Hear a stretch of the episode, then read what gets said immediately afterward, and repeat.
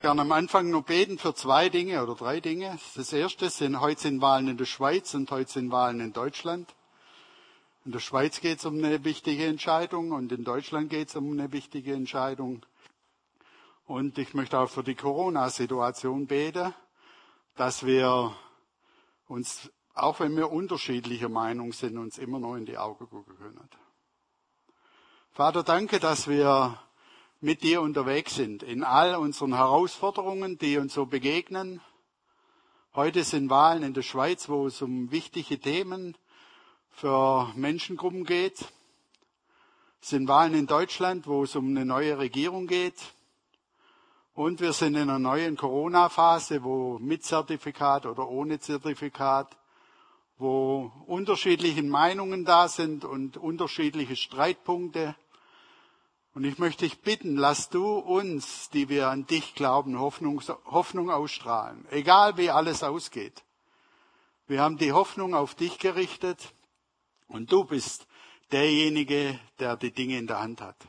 Danke, dass wir uns auf dich verlassen dürfen. Amen. Danke euch.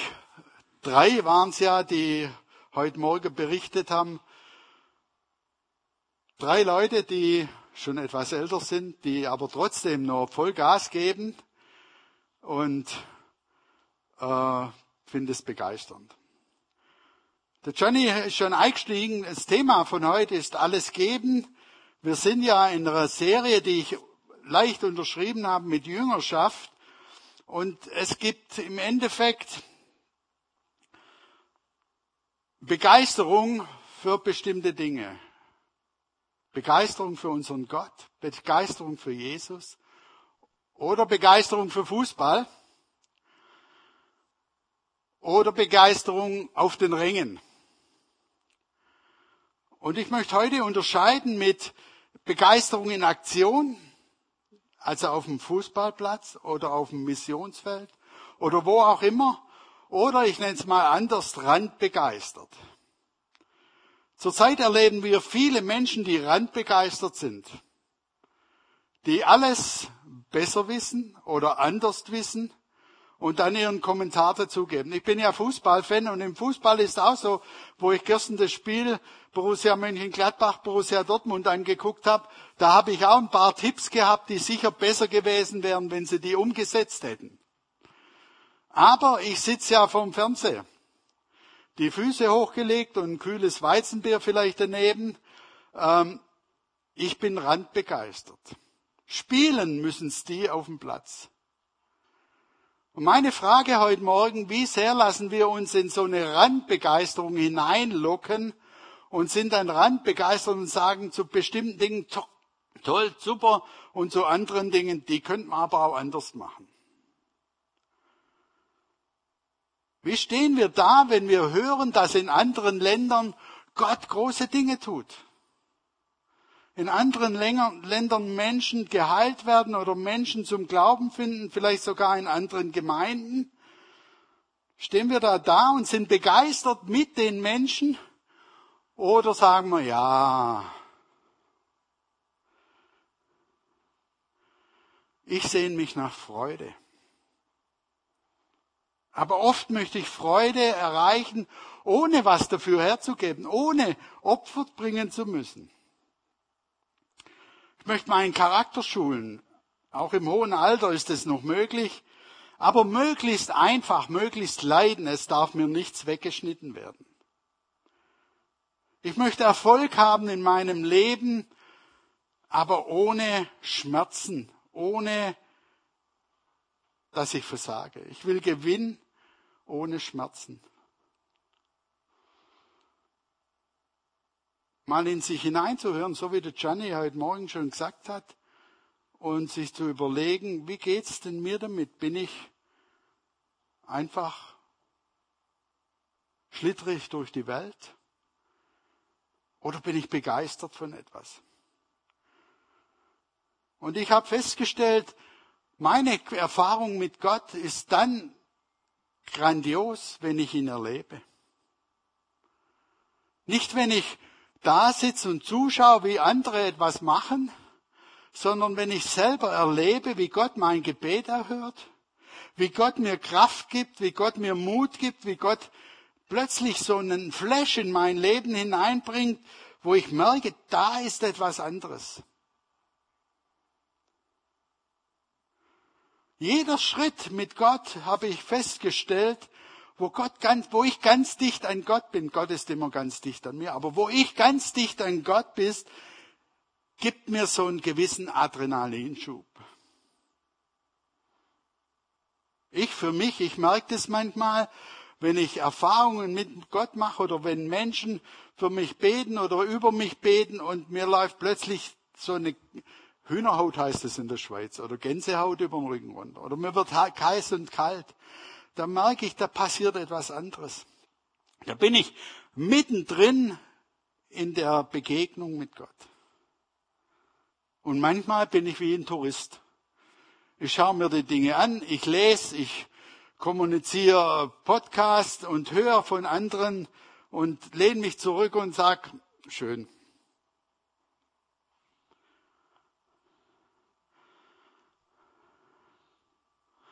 Auf geht's. In der Gemeinde, in die Gemeinde zu gehen, heute Morgen hier zu sein, ist ja eine grandiose Erfahrung. Ist ja ein Erlebnis, das wir mit Gott haben. Wir kommen ja nicht in Gemeinde, weil, nicht unbedingt in die Gemeinde, weil jemand da ist, den ich gern mag. Oder weil ich vielleicht sogar am Pastor seine Predigt hören will oder in Lobpreis gehen will sondern warum kommen wir in die Gemeinde? Wozu gehen wir in die Gemeinde? Wir wollen doch Gott begegnen. Wir wollen doch nicht Gott in seiner ganzen überzeugenden Art und Weise hören. Aber manchmal ist es so, dass wir andere für uns anbeten lassen, dass wir andere für uns beten lassen, dass wir andere für uns über Gott reden lassen. Andere studieren das Wort Gottes, andere evangelisieren. Ich schaue zu. Und Gemeinde wird für mich dann wie so ein Rettungsschirm. Das brauche ich sonntags. Wir wissen doch schon so viel. Wir wissen doch schon so viel mehr, als unser Leben das vermuten lässt. Wir brauchen doch eigentlich keine Predigt mehr, oder?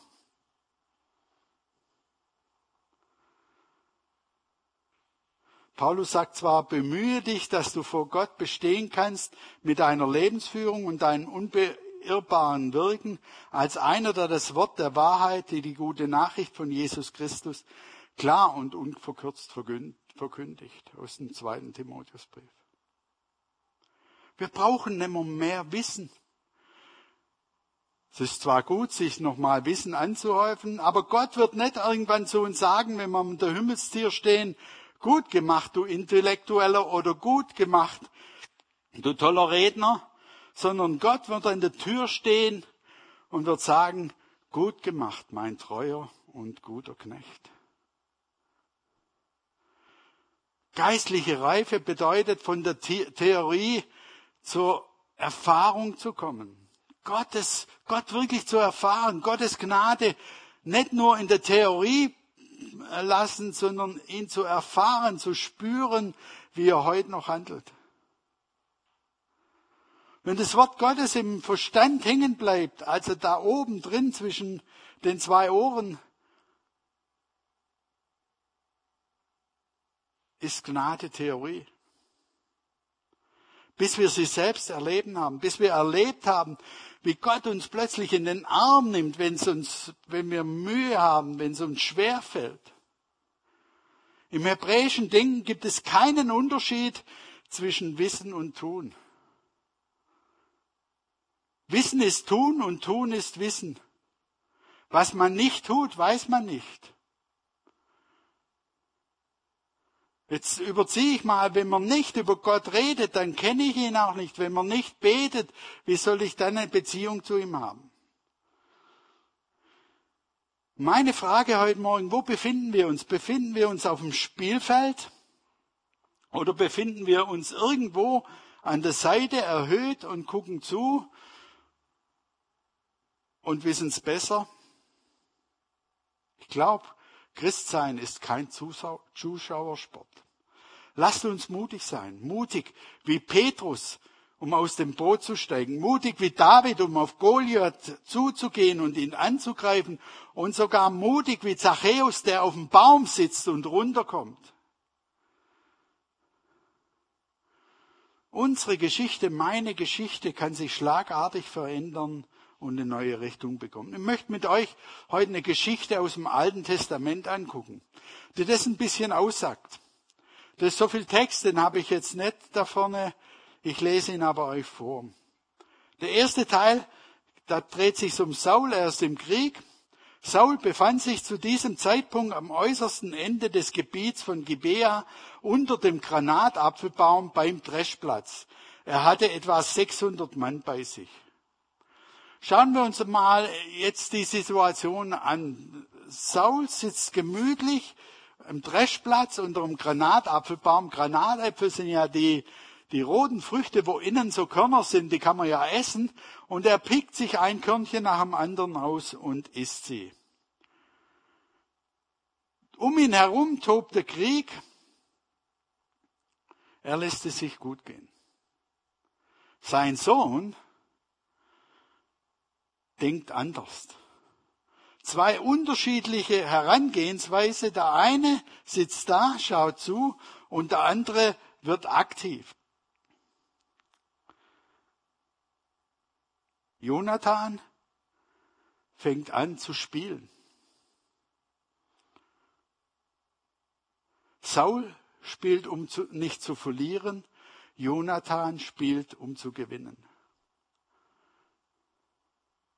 Angst und Glauben in einer Geschichte von zwei Menschen mit denselben Genen. Angst macht defensiv.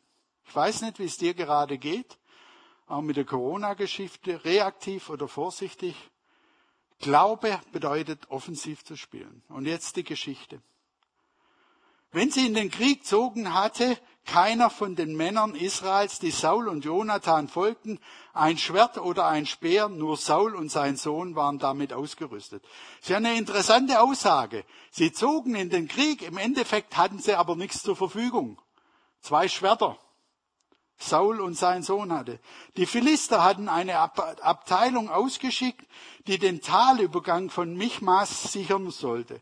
Eines Tages sagte Jonathan, der Sohn Sauls, zu seinem jüngeren Wachtenträger, komm, wir gehen zu dem Philisterposten dort drüben. Seinem Vater verriet er es nicht.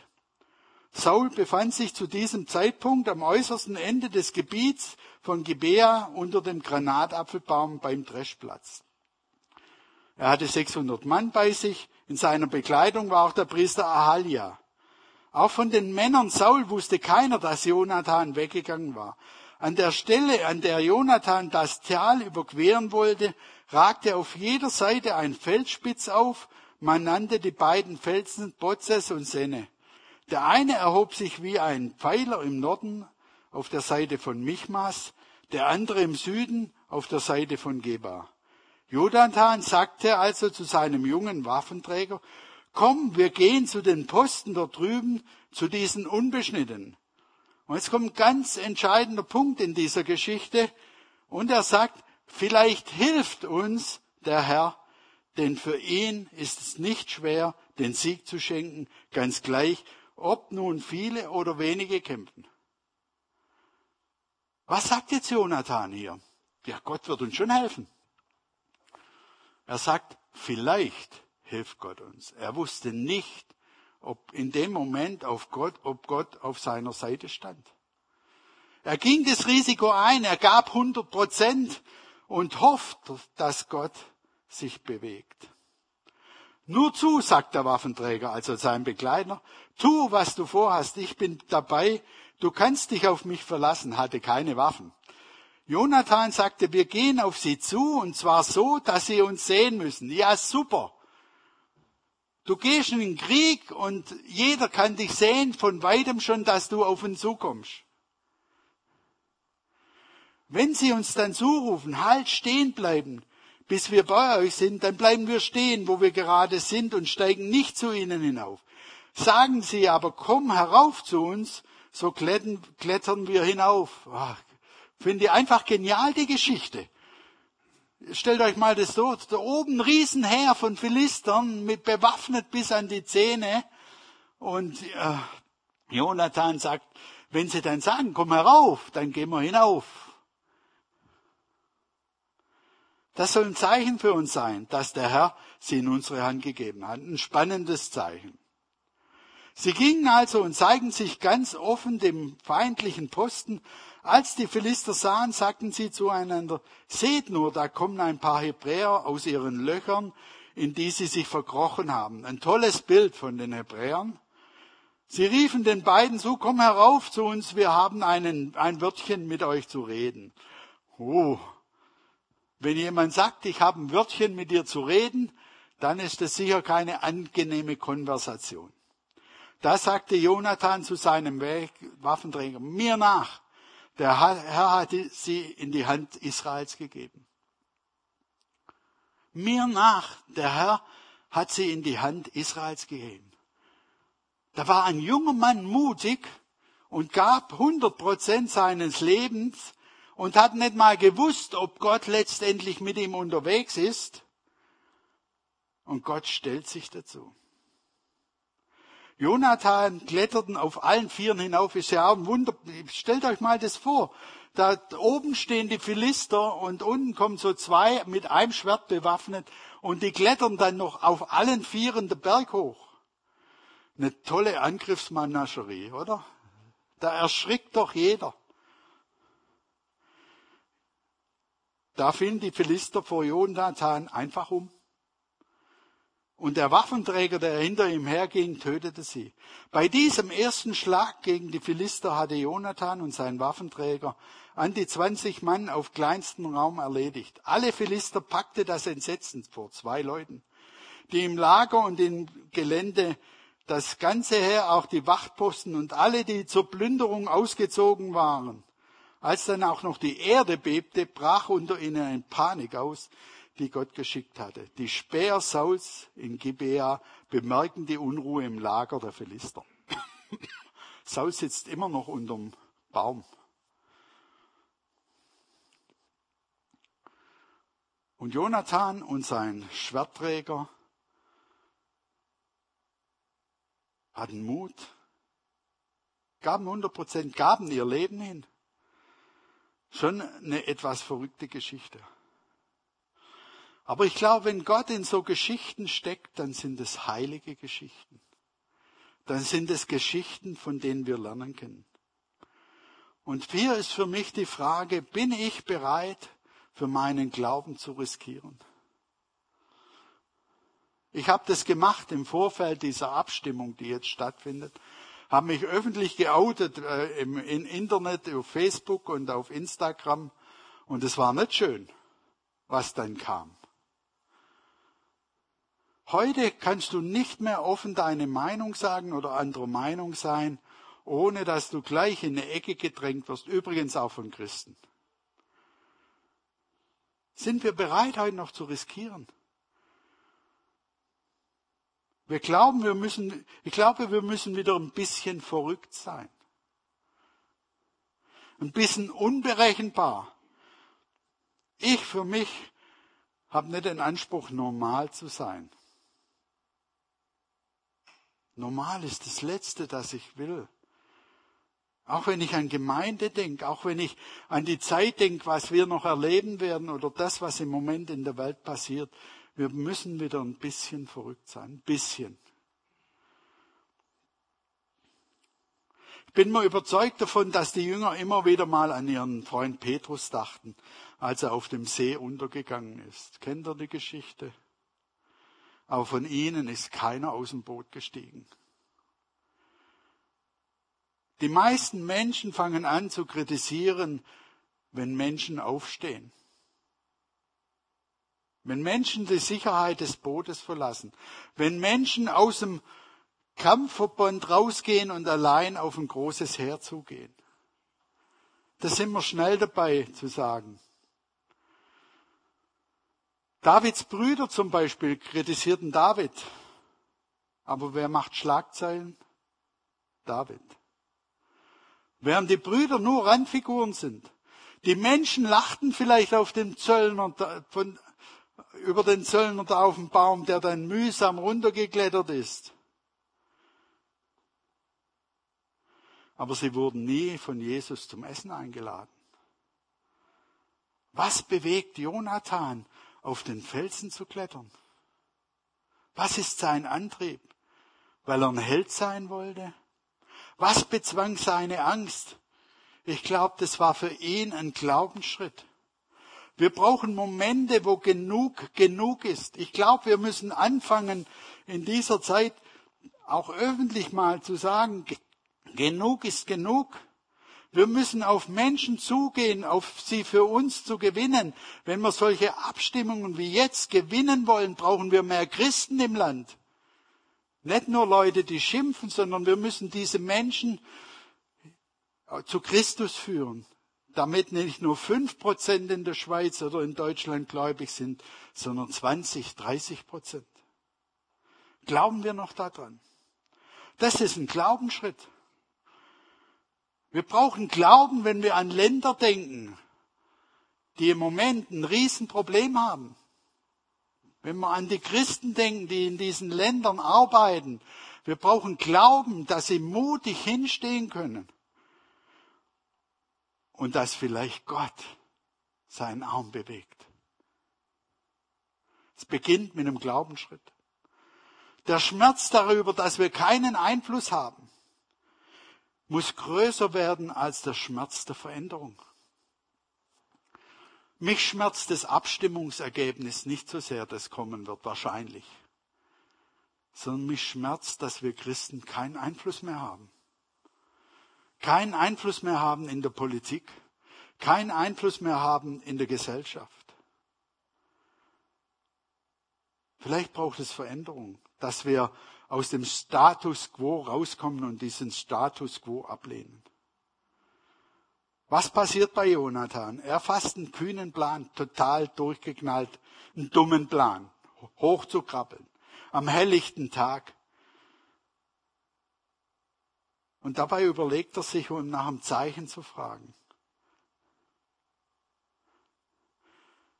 Halt. Sagen Sie aber, komm herauf zu uns, so klettere ich mir hinauf. Das soll das Zeichen für uns sein, dass der Herr sie in unsere Hand gegeben hat. Eigentlich ein total durchgeknalltes Zeichen. Es gibt ja nochmal in der Bibel so verschiedene Zeichen. Gott fordert uns manchmal heraus, Zeichen von ihm zu verlangen. Kennt ihr das mit dem Vlies auslegen? Einmal ist nass, einmal ist trocken. Gott fordert uns heraus, vielleicht ihn mal herauszufordern mit dem Zeichen.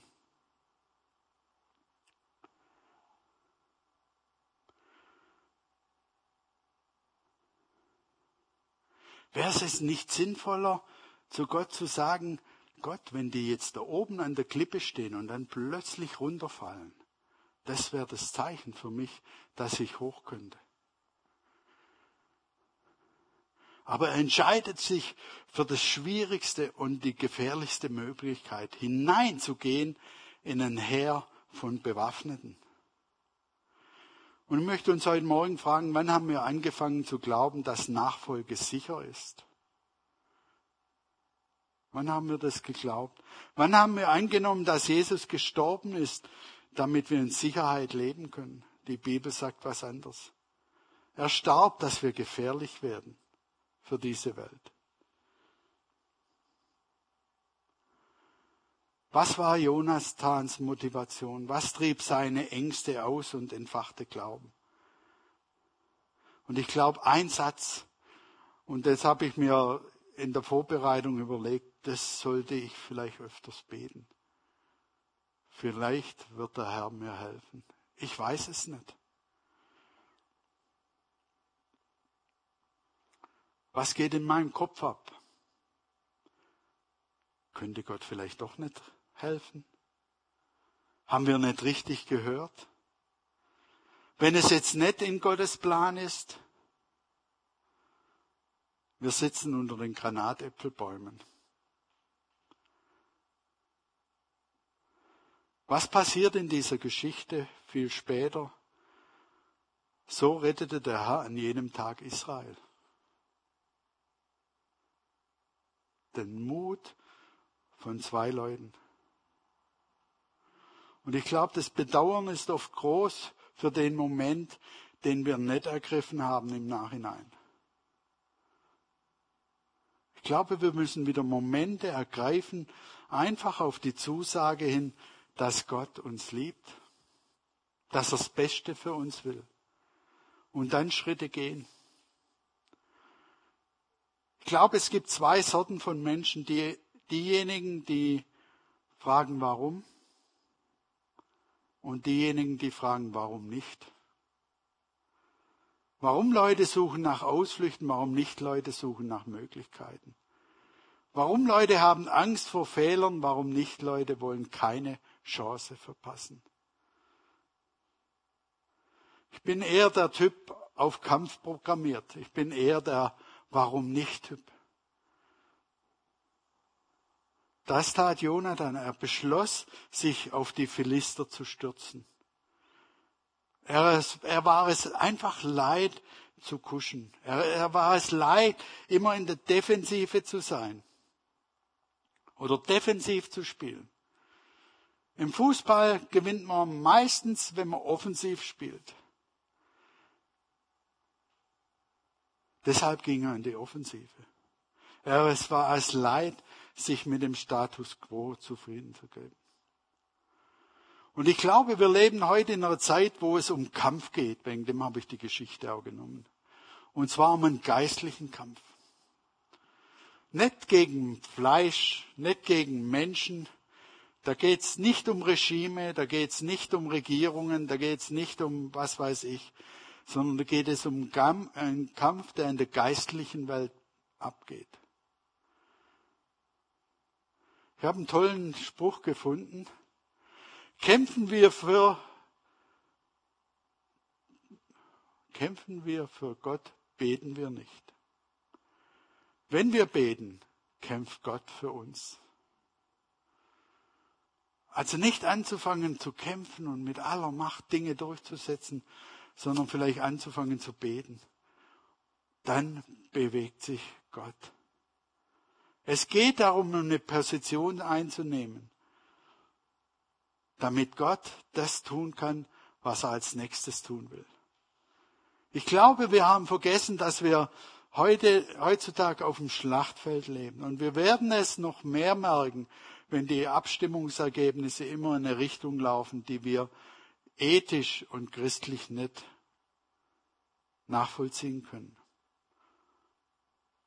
Jesus sagt zu Paulus, darum sage ich dir, du bist, also Petrus, du bist Petrus.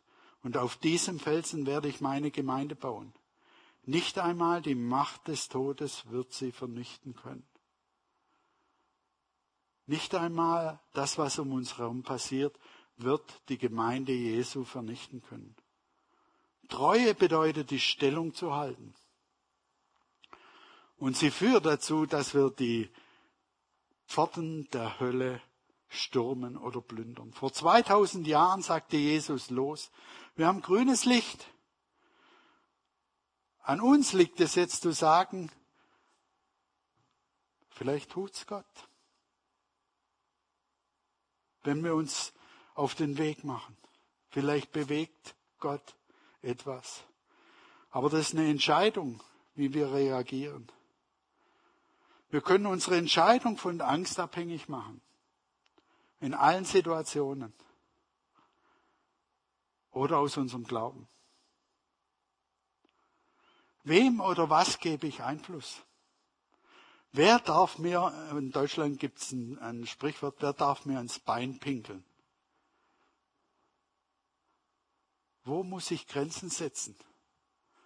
Was ist das, was wichtig für mich ist? Wo stehe ich auf sicherem Fels? Wem oder was wir Einfluss geben, wird schließlich entscheiden, ob wir im Spielfeld sind oder außerhalb.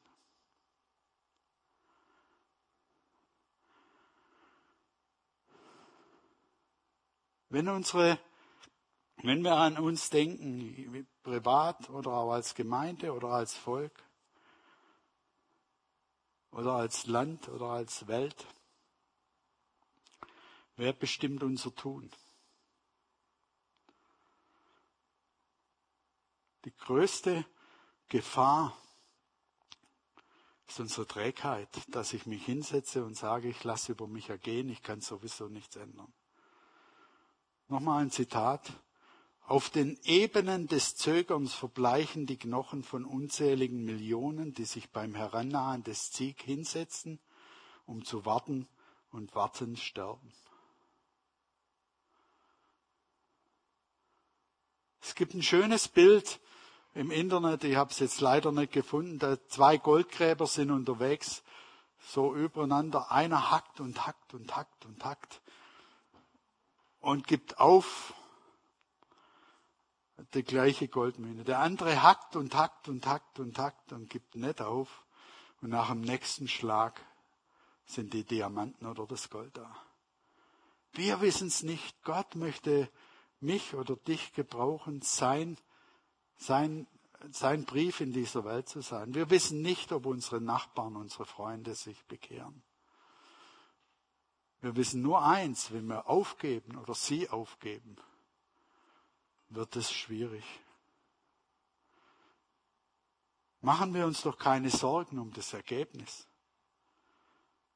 Wenn es das Richtige ist, liegen die Resultate nicht mehr in meinem Verantwortungsbereich sondern Gottes Verantwortungsbereich. Wir können die, die Früchte nicht heraus oder die Blumen nicht herausziehen, sondern Gott muss es wachsen lassen. Was für uns wichtig ist, ist Jüngerschaft. In unseren Schuhen, immer noch stehen die drei unterschiedlichen Schuhe, in unseren Schuhen zu gehen, so wie wir es kennen. Jeder von uns hat andere Kosten zu tragen. Jeder von uns ist anders gestrickt.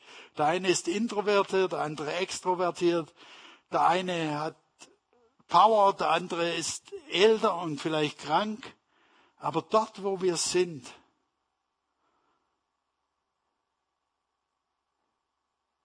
ein Brief Christi zu sein. Und dann wird es uns etwas kosten. Aber wir können alles durch den, der uns stark macht, nämlich Jesus. Wisst ihr was? Ein missglückter Versuch ist noch kein Versagen. Versagen ist, wenn man es nicht versucht. Und ich glaube, wir müssen, komme jetzt wieder zurück zu meinem Gebet am Anfang, wir müssen nicht motzen über das Ergebnis, das vielleicht rauskommt. Vielleicht wird es auch noch positiv, ich weiß es nicht aber auch in der deutschen Wahl. Was habe ich jetzt im Internet für Statements von wirklich gläubigen Menschen gesehen, warum man die und die Partei nicht wählen kann? Wir müssen unsere Verantwortung wahrnehmen. Wir müssen mit unseren Menschen, den Menschen um uns herum über unseren Glauben sprechen, damit mehr Menschen ein christliches Werte- oder Ethiksystem haben als im Moment. Das ist die Herausforderung von Jüngerschaft. Deshalb sind wir heute hier, weil die Jünger damals mutig waren. Bis in den Tod hinein und teilweise in der Kirchengeschichte auch, dass Menschen aufgestanden sind und ihren Glauben bezeugt haben. Vater, ich möchte dich bitten, dass du uns heute Morgen so das Gefühl gibst, was ist für mich alles geben. Für mich mehr als für jemand anders. Oder für jemand anders mehr als für mich. Aber lass uns doch so wie dieser Jonathan leben, dass wir sagen, ich glaube dran, wenn ich gehe, dass Gott sich stellt, dass Gott seinen Arm bewegt. Ich möchte das für uns heute Morgen auch als Gemeinde bitten dass wir einfach so einen festen Glauben haben, dass Gott sich heute noch bewegt. In allem, was uns begegnet, ob das jetzt Corona ist oder das, die Wahlen oder in Deutschland die Bundestagswahlen, wer regiert die nächsten Jahre. Vater, lass uns ein Brief Christi sein in diese Welt hinein, dass andere Menschen an uns, an meinem, an unserem Leben erkennen, dass du ein Gott bist, den es sich lohnt, anzubeten und ihm nachzufolgen. Danke. Amen.